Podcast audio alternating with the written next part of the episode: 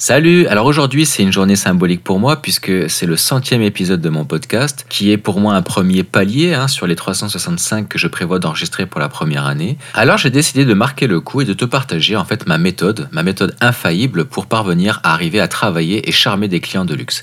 Je te dis à tout de suite pour en parler. Infographie 3D, reconversion professionnelle et mindset. Mon prénom c'est Kevin, je suis coach privé et formateur en ligne. Bienvenue sur mon podcast La force du feu. Alors avant de commencer, tu dois te demander mais qu'est-ce qui me raconte une méthode infaillible pour travailler avec une clientèle de luxe, etc. C'est quoi ce titre putaclic? Qu'est-ce qu'il va me raconter? Alors tu sais que je n'ai pas l'habitude de te raconter des mensonges ni d'avoir un aspect commercial requin dans mes podcasts, en tout cas dans mes épisodes du podcast. Tout ce que je vais te partager, ce sont des choses que j'ai constatées. Ce sont des choses finalement qui existent depuis euh, un certain nombre d'années et dans bien d'autres domaines. Je n'invente pas la roue. Par contre, je l'ai adapté et mis en application dans le domaine de l'arche et je me suis rendu compte avec le recul qu'il y avait une méthode qui fonctionnait à tous les coups. Et là, je parle vraiment de la méthode en elle-même. Je ne parle pas forcément que la personne a des impératifs dans sa vie qui vont faire que oui ou non, elle va te prendre et suite tes services. Ça ne veut pas forcément dire qu'elle ne va pas te prendre à cause de ton offre. Ça veut dire qu'elle ne va pas te prendre à cause de d'autres facteurs dans la vie euh, et dans son environnement.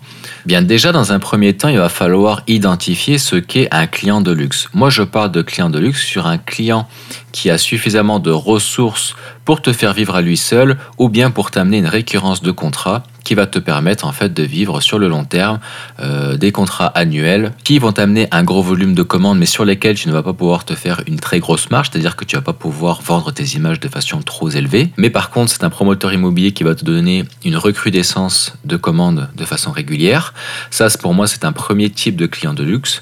Puis enfin, tu as le client de luxe qui lui va te faire des commandes peut-être de façon moins régulière, euh, moins un gros volume de commandes. Par contre, chacune des demandes va être plus dispendieuse, donc tu vas pouvoir tirer profit euh, d'une plus grosse euh, marge sur chacune des ventes. Donc ces deux types de personnages, souvent, soit ce sont des promoteurs immobiliers, constructeurs, voire des fois designers d'intérieur, architectes, soit ce sont des particuliers qui ont des moyens et puis qui veulent se faire construire en fait des finalement des, des maisons de luxe. Donc là, pour le coup, c'est pour Souvent, c'est un client à la fois, mais de lui-même, il va t'en amener un autre parce qu'il va en parler lors des soirées avec des amis, des personnes vont poser des questions, etc. Tu peux déposer des cartes de visite euh, et puis tu peux euh, jouer en fait sur l'aspect communication organique ou bien négocier un contrat avec des agences d'architecture et assimilés euh, qui vont avoir besoin d'une banque de plans en ligne régulière, c'est-à-dire qu'ils ont un gros volume de commandes, ils sont suffisamment implantés dans leur ville, dans leur région, ils ont besoin de mettre en avant des maisons qui ne sont pas encore construites, ils ont besoin de vendre des types de plan de banque de sorte à ce que les clients puissent soit acheter tel quel, soit faire des modifications depuis la base de ces plans-ci pour faire finalement en fait des ajustements sur mesure. Et là, en fait, euh, eh bien, euh, on te demande de mettre le paquet sur la beauté des images, de sorte à ce que le client puisse se projeter, etc. Donc, nous, c'est ce type de client de rêve-là qu'on veut cibler, soit des promoteurs immobiliers, soit des architectes avec des plans de banque pour avoir un, site internet de luxe, soit des designers d'intérieur. Alors, designer intérieur, architecte d'intérieur, c'est toujours un sujet un peu délicat. Par exemple, au Québec, eh bien, l'ordre des architectes du Québec veut faire la dissociation entre designer d'intérieur et architecte d'intérieur parce qu'ils estiment que ce ne sont pas les mêmes qualifications. Les designers d'intérieur, eux, estiment qu'ils ont les mêmes qualifications et que c'est juste une question de réglementation sur les champs d'action, sur la superficie euh, habitable et autres. En France, eh bien, on va parler en fait d'architecte d'intérieur c'est-à-dire que ça a le même niveau qu'un designer d'intérieur. Par contre, euh, on a des décorateurs d'intérieur aussi qui va être d'un niveau inférieur parce qu'il va pas toucher la structure des bâtiments, euh, les structures porteuses, tout ça. Bien que moi, je me souviens avoir travaillé avec un ex-beau-père qui travaillait dans la rénovation d'intérieur, donc qui n'était pas forcément décorateur d'intérieur à proprement parler, mais qui s'en rapprochait fortement et il touchait aussi les structures des bâtiments puisqu'il pouvait modifier et rajouter des poutres. Donc il y a quand même une forme de, de manipulation sur les structures porteuses. Maintenant, est-ce qu'il faisait ça dans la légalité? Je sais pas. Donc c'est pour ça que la barrière est un peu mince. Alors je veux aussi faire une parenthèse avant d'attaquer directement en fait dans ma méthode, c'est que je m'adresse essentiellement souvent au Québec, souvent en France, probablement des fois en Belgique, éventuellement aussi euh, en Suisse, mais il faut savoir que je suis conscient que vous m'écoutez dans divers endroits dans le monde. J'ai vu depuis mes statistiques sur Spotify et Apple Podcast qu'il y avait des personnes qui m'écoutaient du Maroc, d'Algérie, d'Italie. Euh, j'ai des personnes aussi qui m'écoutent de Turquie, euh, des endroits un petit peu divers dans le monde. Même si c'est un pourcentage plus faible, eh bien, euh, j'imagine que l'appellation que je fais de certains corps de métier peut différer en fonction de la légalité, en fait, et puis euh, des points de vue administratifs. Donc voilà, c'est vraiment à prendre avec des pincettes. Moi, je suis pas spécialisé là-dedans. Euh, par contre, je suis spécialisé dans le domaine de l'archiviste photoréaliste, et par rapport à ce que je vais mettre en avant, il faudra l'adapter en fait avec tous les corps de métier qui sont en lien avec le design intérieur et tous les corps de métier qui sont en lien avec le design extérieur. Et enfin, eh bien tu vas faire peut-être éventuellement le choix de travailler avec des promoteurs immobiliers, soit d'un point de vue local, soit d'un point de vue international. Là, je te renvoie à l'épisode justement sur la géographie favorable. Euh, après, à toi de voir si tu préfères travailler avec la francophonie, si tu préfères travailler localement de façon nationale, ou alors que tu es prêt à travailler euh, en multinational francophone ou alors en multinational euh, bilinguiste. Peu importe en fait ton champ d'action et le persona que tu cibles, les promoteurs immobiliers euh, sont des valeurs sûres dans le milieu de l'Archevise. Ce sont des personnes qui ont des gros volumes de commandes, qui ont des équipes portées au commerce. Euh, donc, ils vont toujours décoter des contrats, ils vont toujours avoir des besoins. Il y a une besoin. L'immobilier reste euh, une valeur stable. Donc, il y aura toujours une demande par rapport à l'immobilier et il y aura toujours une demande dans l'Archivise 3D en lien en fait, avec le service immobilier. Donc, c'est quelque chose qu'il faut garder à l'esprit. Après, si tu es designer d'intérieur, toi, forcément, ça va pas t'intéresser puisque, eh bien, à part si tu travailles avec des promoteurs immobiliers locaux qui veulent mettre en avant eh bien, euh, des maisons témoins ou des choses comme ça, euh, la plupart du temps, tu vas essayer de travailler avec des professionnels pour eh bien, faire euh, des investigations commerciales ou alors tu vas travailler avec des particuliers, avec un persona type, soit des, jeunes, comme ici au Québec, aime ton intérieur, qui, travaille souvent avec des jeunes entrepreneurs ou par exemple ma compagne qui est plus orientée sur des couples entre 40 à 60 ans parce que c'est le persona type qui, qui fit le mieux avec son image de marque et puis sa prestation de service au même titre, et eh bien que je connais une, collègue là euh, qui travaille euh, sur euh, Québec et qui est plutôt moderne et qui va travailler en fait avec une tranche d'âge proche de la mienne. Donc vraiment en fait tout le monde y trouve son intérêt. Il y a vraiment ceux qui s'impliquent dans le particulier et puis il y en a d'autres qui s'impliquent dans le commercial. Donc pour les architectes et designers d'intérieur ainsi que pour les décorateurs décoratrices d'intérieur qui recherchent un persona luxueux, en fait des clients prestigieux et qui propose des services de rendu 3D, que ce soit en image ou en vidéo, peu importe, même interactif dans le futur, etc. Donc dans ces cas de figure-là, eh bien ma méthode aussi est infaillible pour toi euh, du moment que tu proposes un service de rendu 3D photoréaliste. Et donc, avant de commencer directement la seconde partie suite à cette première longue intro qui était nécessaire pour identifier finalement euh, qu'est-ce qu'était réellement, qu'est-ce que j'appelais un client de luxe, euh, probablement d'ailleurs que j'en ai euh, oublié d'autres. Moi, je te parle vraiment de ceux avec lesquels j'ai l'habitude de travailler et de ceux avec lesquels il y a vraiment une réelle demande, un réel besoin sur lesquels tu peux vraiment te placer. La méthode que je vais te citer maintenant est une méthode qui se décompose en plusieurs parties et la première partie est essentielle. Alors aussi simple que ça puisse te paraître, la première étape de cette méthode c'est la gratuité. C'est-à-dire qu'au début, c'est pas toujours évident à appliquer parce qu'on a besoin de fonds. Aussi, eh bien, lorsqu'on l'est déjà lancé et puis qu'on a les reins solides, ce n'est pas toujours évident parce qu'on a du temps à consacrer ailleurs sur des choses qui sont plus rentables. Il faut savoir que démarcher des promoteurs immobiliers au début, lorsqu'on n'a pas un très gros portfolio, la gratuité peut faire la différence. Donc là, je m'adresse vraiment à des personnes qui ne sont pas forcément présents sur Internet et qui n'ont pas forcément de belles images à présenter, mais qui ont déjà peut-être les reins solides, qui travaillent depuis un certain nombre d'années, qui ont déjà un volume de commandes et puis euh, finalement une certaine notoriété. Mais pour autant, ils n'auront pas suffisamment d'images de bonne qualité, de vidéos suffisamment convaincantes pour aller démarcher des promoteurs immobiliers de luxe, pour aller démarcher des personas types plus prestigieux. Donc quelle que soit en fait ta spécificité, ta spécialisation, ton corps de métier, pour arriver à charmer, euh, à attirer l'attention puis euh, à fidéliser ce type de clientèle prestigieuse, la première étape, celle qui fonctionne à tous les coups, c'est de leur dire voilà, actuellement je suis en train de développer mon carnet client. J'ai remarqué en fait euh, telle caractéristique chez vous dans votre business ou autre. Donc là, tu le mets en avant. En fait, tu les flattes, tu leur dis que tu t'es renseigné, que telle et telle chose est remarquable, que tu es sous le charme, que tu crois vraiment en fait euh, à leur réussite, à leur image de marque, etc. En fait, tu les mets en avant et que tu voudrais collaborer avec eux, que tu es conscient en fait, et eh bien que par rapport en fait à eux tu es une petite structure ou que euh, pour faire tes preuves, tu veux leur proposer un échange donnant-gagnant. Tu leur dis je suis tellement convaincu des services et de la plus-value qu'on est capable de vous apporter que je vous propose euh, des services pendant euh, une durée par exemple limitée ou alors pour une offre dédiée ou euh, pour un nombre de fichiers 3D euh, spécifiques, des produits entièrement gratuits, 100% offerts, euh, qui n'engagent rien. Derrière, vous avez la totalité, la liberté totale en fait de, de, dire non si jamais vous n'êtes pas satisfait. Mais je suis tellement convaincu en fait de mon service, de la plus-value que le réalisme 3D et puis la pertinence en fait de mon travail va vous apporter, que je suis prêt en fait à le prendre sur mon propre temps libre et sur mon propre profit. Donc là, c'est important pour moi de te faire considérer deux choses. La première, c'est que les clients de luxe, ces personnages prestigieux, souvent considèrent la valeur de l'argent en fonction en fait de, de la hauteur. C'est-à-dire que plus tu vas apporter euh, un tarif élevé, plus ils vont considérer que ton offre et ton service est qualitatif. Je vais même te dire que dans une de mes collaborations prestige, il y a un client qui m'a dit Moi, je ne traite uniquement qu'avec des prestataires de services qui ont euh, un seuil de qualité au-dessus de la moyenne. C'est-à-dire qu'ils proposent des offres de services 2, 3 à 5 fois supérieures à ce que la moyenne du haut du panier propose, parce que eh bien, je m'assure que ces personnes-là ont confiance en leur service et proposent un service de qualité. Si la personne m'intéresse, je vais lui proposer forcément en fait un tarif supérieur à l'offre qu'elle propose. Si par exemple un designer d'intérieur sollicite mes services, que j'ai confiance en son talent et que je trouve que finalement son offre est pas assez haute, moi j'ai l'argent pour payer, donc je suis prêt à payer. Je vais lui mettre un billet, un gros billet sous le nez, ça va la motiver parce que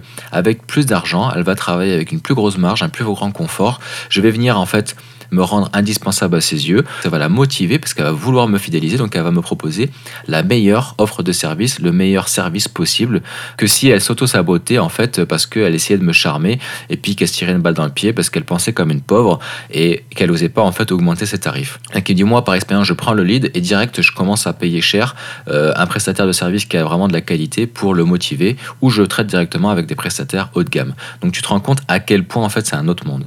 Dans cette première étape de gratuité, en fait, pourquoi je parle de gratuité? Parce que tu retires l'aspect et tu retires le rapport à l'argent. Tu expliques à la personne que tu fais un don, que c'est un service, parce que tu es sûr que tu as besoin de créer un lien de confiance et donc tu as besoin de créer une affinité pour aussi voir si la collaboration peut fonctionner entre vous.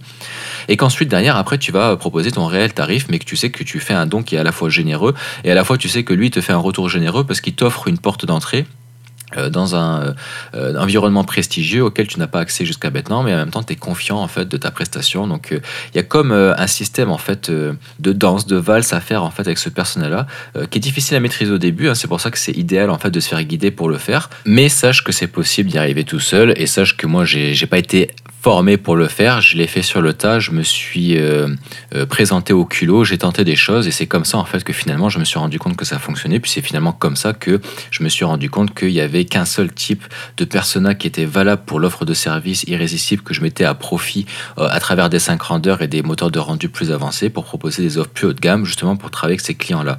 Mais tant qu'on ne sait pas en fait comment lever le voile, la barrière, on pense que c'est pas adaptable à notre business ou on pense que ce n'est pas accessible pour nous ou qu'on n'y arrivera pas ou que c'est du blabla, du pipeau, euh, de, la, poudre à parlimpapin, etc. Ce qui me fait rebondir d'ailleurs sur une citation extrêmement connue qui est Ils ne savaient pas que c'était impossible, alors ils l'ont fait.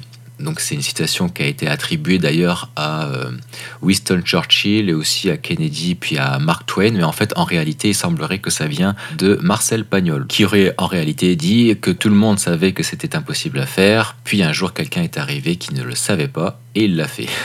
Et donc ça, ça me fait penser à une histoire dont je n'arrive plus à retrouver l'origine pour te donner la référence. Euh, j'arrive plus à retrouver vraiment les dates. Si tu le sais, ça m'intéresse de les connaître. Euh, c'était quelque chose qui mettait en avant ce principe. Comme finalement, comme quoi il y avait des professionnels de la santé, des scientifiques qui disaient qu'il était physiquement pas possible pour le corps humain de courir une distance. Alors je vais inventer le chiffre, je sais plus exactement, mais je crois que c'était le 400 mètres. Et puis je me souviens plus de la durée, mais on va dire en moins de, je sais pas moi, deux minutes. Je vais dire un truc au hasard et bien que la personne euh, avait atteint en fait ce 400 mètres là en moins euh, de par exemple 1 minute 58 secondes quelque chose comme ça donc il avait réussi à atteindre ce qui était physiquement considéré comme impossible pour des professionnels et, euh, et l'année qui a suivi plus de 1000 personnes ont battu ce record donc euh, ça prouve en fait qu'il y a comme un sentiment euh, de persuasion en fait et puis d'influence qui est lié à euh, ah ben c'est pas possible ou alors on m'a dit que c'était pas vrai ou que c'était pas possible donc ça ne l'est pas. Notre cerveau s'en convainc jusqu'à ce qu'il y en ait un en fait qui prouve que ça l'est puis on repousse à chaque fois les, les frontières de l'impossible. et donc voilà pour la petite aparté. Donc l'objectif de cette parenthèse était de mettre en avant le fait que eh bien, travailler avec des personnages de luxe et proposer finalement des offres de services haut de gamme pour avoir une clientèle prestigieuse Ce n'est pas une promesse, c'est un objectif qui est accomplissable, c'est un fait. C'est juste que c'est un persona type autre que celui peut-être que tu avais en tête. Peut-être que tu avais des croyances limitantes ou que tu as encore des croyances limitantes à cet égard en te disant ce n'est pas accessible par moi. Sache que c'est faux si c'est le cas. Si jamais c'est juste que ça t'intéresse pas de travailler avec des projets de grande envergure ou avec ce type de clientèle qui est un peu plus particulier, donc il faut bichonner un petit peu plus, il faut comprendre un petit peu le milieu et leur façon de penser. Ça, je le comprends tout à fait. Par contre, si jamais tu penses que ce n'est pas possible et puis que c'est de la poudre un par l'un, papin, comme je disais, et puis finalement c'est des promesses dans le vent, attention, c'est faux. Et je vais te prouver que euh, de toute façon, quoi qu'il en soit, si jamais tu appliques cette méthode et puis que tu fais les tests en un an, euh, tu vas avoir forcément un client de luxe qui va accepter ton offre. Donc, pour y parvenir, après avoir fait en fait ce lien de confiance, de gratuité, puis avoir créé finalement euh, une base solide, des fondations en fait pour la collaboration avec ce type de persona, ensuite tu vas devoir forcément être certain de pouvoir proposer un service qui suit derrière en fait. Hein. il faut c'est bien de proposer des offres de services gratuites, c'est bien d'avoir des belles 3D. Euh, par contre, derrière, il faut être capable de suivre la demande, il faut être capable de proposer un photoréalisme à toute épreuve, celui qui va faire que ça ressemble vraiment à une photo, parce que souvent, eh bien, euh, les, euh, les, personnes qui paient cher sont habituées à voir la technologie la plus récente, la plus moderne. Donc il faut avoir un service photoréaliste extrêmement élevé. Donc ça, le photoréalisme avancé, donc là on parle d'ultra-réalisme, c'est quelque chose d'extrêmement important. Euh, entre le, photoréalisme très avancé et l'ultra-réalisme, c'est-à-dire que ça ressemble vraiment à une photo, on n'est pas capable de faire la différence. C'est l'objectif à avoir. Puis ensuite, être capable de euh, avoir de belles compositions d'images. Donc il faut savoir faire des belles approches photographiques. Il faut savoir faire un accompagnement personnalisé au client. Parce que là, c'est une offre de service hein, qui est extrêmement élevée. On ne parle pas juste de vendre une image, une vidéo ou autre très cher c'est de proposer un package. Euh, et, donc là, après, on n'a pas peur d'aller soit euh, prendre l'avion pour aller voir le client, parler avec lui, soit, si c'est trop loin, euh, continuer à travailler de façon dématérialisée, mais en même temps proposer des offres complémentaires, par exemple des visios réguliers, parler peut-être avec la compagne, parler peut-être avec les enfants, pour essayer de s'imprégner un peu de l'univers de la famille, essayer de, se rapprocher du foyer, savoir qu'est-ce, que, qu'est-ce qui ferait du bien en fait à l'entente familiale, un truc qui regroupe, qui rassemble une pièce peut-être plus convivial. Donc première euh, étape, la gratuité, le lien de confiance. Deuxième étape, en fait, euh, créer euh, finalement une fidélisation grâce à l'émotion, se rapprocher, être plus humain, donc un service accompagné. et donc parallèlement à ça, il faut être capable, on pourrait le mettre en deuxième ou en troisième également, peu importe, de proposer des rendus 3D extrêmement hauts en termes de réalisme. Donc ces trois plans de match-là te garantiront en fait de travailler avec des clientèles de luxe. Maintenant, c'est juste les grandes lignes. Après, il y a des façons de faire, il y a des processus à mettre en application, il y a un temps pour ça. Des fois, il faut laisser émerger. Des fois, tu vas proposer une offre de gratuité, la personne ne va pas te revenir avant 4 mois. Puis d'un coup d'un seul, hop, sentiment de réciprocité, pouf, elle va revenir à toi. Je t'en ai déjà parlé, hein, le sentiment de réciprocité, c'est celui qui fait que quand tu vas rendre service, par exemple, pour un déménagement à quelqu'un, cette personne-là, après, se sent redevable envers toi, même si tu l'as fait de bon cœur. Il y a comme quelque chose qui s'ancre génétiquement dans l'inconscient. Et donc, c'est aussi valable avec une personne à qui t'a fait un 3D photoréaliste gratuitement. Dès qu'il va avoir besoin d'un service en rapport à la 3D, euh, en architecture ou autre, euh, tout automatiquement, en fait, le lien va être fait avec toi, il va te solliciter derrière. Et euh, il va aussi peut-être en parler à d'autres personnes autour de toi ça va automatiquement créer un contact, ça va enrichir ton expérience. Quoi qu'il en soit, ça ne peut apporter que du positif. Donc euh, voilà pourquoi c'est une offre de service que je mets en avant en fait dans mon accompagnement, dans mon coaching et puis aussi en fait dans toutes les communications digitales que je mets en avant. Photoréalisme avancé, client de luxe, des grandeurs pour eh bien, euh, assumer un gros volume de commandes tout en ayant un excellent ratio temps-qualité. Puis après, travailler avec des logiciels comme Viré pour SketchUp, Corona Render ou Viré pour 3ds ou autres, des logiciels plus avancés pour aller chercher un petit peu plus de détails et plus de réalisme, de l'ultra-réalisme même. Donc encore une fois, J'insiste, puis j'insisterai encore et toujours, puisque eh bien, c'est exactement euh, ma spécialisation. Donc, euh, à l'heure actuelle, en 2023 et pour les années à venir, si on en suit l'évolution technologique, si on en suit l'évolution cinématographique, et qu'on en suit aussi finalement en fait l'évolution de l'œil humain, parce que notre œil s'aiguise, le photoréalisme avancé, même si pour toi ce n'est pas une nécessité pour le moment parce que tu peux subvenir en fait à un grand nombre de, demandes euh, auprès de clients qui n'ont pas besoin d'un réalisme avancé, pour des clientèles luxe, pour des clientèles haut de gamme, le photoréalisme avancé est une des euh, caractéristiques principales qu'il va falloir maîtriser. Voilà, voilà, j'espère que c'est quelque chose qui t'a amené matière à réflexion. J'espère que c'est quelque chose qui résonne en toi au point que tu vas peut-être éventuellement euh, avoir une petite graine qui germe dans ton esprit et euh, tenter de toi-même de, faire des approches de cette façon-là, de proposer des offres de services qui vont te permettre d'aller charger ce type de client. Peut-être même que cette expérience-ci va te faire sortir de ta zone de confort et va te faire te rendre compte que c'est un coup de cœur pour travailler avec ce type de parce que c'est une expérience très enrichissante. Et, euh, et puis je te le souhaite. Voilà. Je te remercie pour ton écoute jusqu'ici, puis je te dis à la prochaine pour l'épisode suivant. Salut